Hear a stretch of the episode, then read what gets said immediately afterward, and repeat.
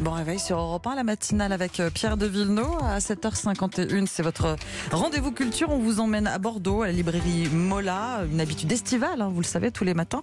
Le coup de cœur de la première librairie indépendante de France, notre partenaire, la librairie, la librairie Mola, Mola pour cette chronique quotidienne, un livre pour l'été. Bonjour Stéphane Place. Bonjour Pierre, bonjour à tous. Et ce matin, parmi tous les ouvrages, et ils sont nombreux, hein, dans cette année de commémoration qui lui sont consacrés, coup de cœur, coup de projecteur sur Charles de Gaulle, un rebelle habité par l'histoire. Les 130 ans de sa naissance, les 80 ans de l'appel du 18 juin et le 50e anniversaire de sa mort, 2020, c'est l'année de Gaulle, marquée par les hommages rendus à celui que Romain Gary désignait comme un point de référence. Et d'ailleurs, il faut bien le constater, sans être dupe sur les arrière-pensées qui animent certains, l'échiquier politique dans son ensemble loue aujourd'hui les qualités exceptionnelles du grand homme. Alors, parmi toutes les publications récentes consacrées au général, ce petit livre que signe Michel Vinoc, Charles de Gaulle, un rebelle habité par l'histoire, une centaine de pages, revenant sur deux moments fondamentaux de ce destin hors norme, 1940, la France libre, 1958,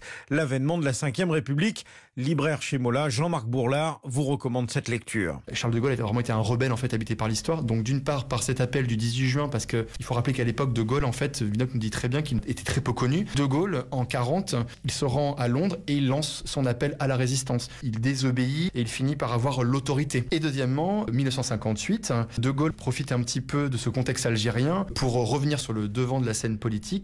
Il va reprendre le pouvoir et il va nous donner cette nouvelle constitution. Ni de droite, ni de gauche, pas un doctrinaire. Pour le rassemblement, De Gaulle se situait au-dessus des partis, explique Michel Vinoc.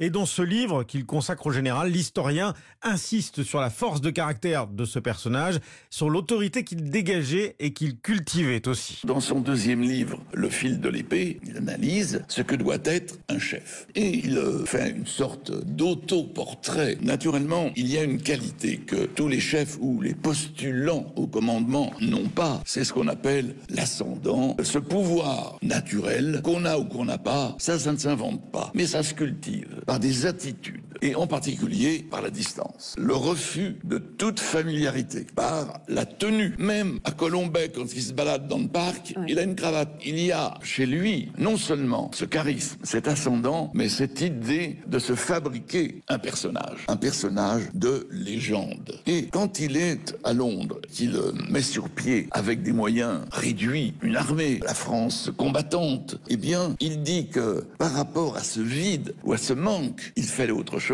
Ben, il fallait une légende. Et Michel Vinoc rappelle que le double parcours du général de Gaulle, celui de la France libre et celui de la Ve République, se révèle sans équivalent dans l'histoire contemporaine de notre pays. Merci Stéphane Place, on vous lit tous les matins à 7h50.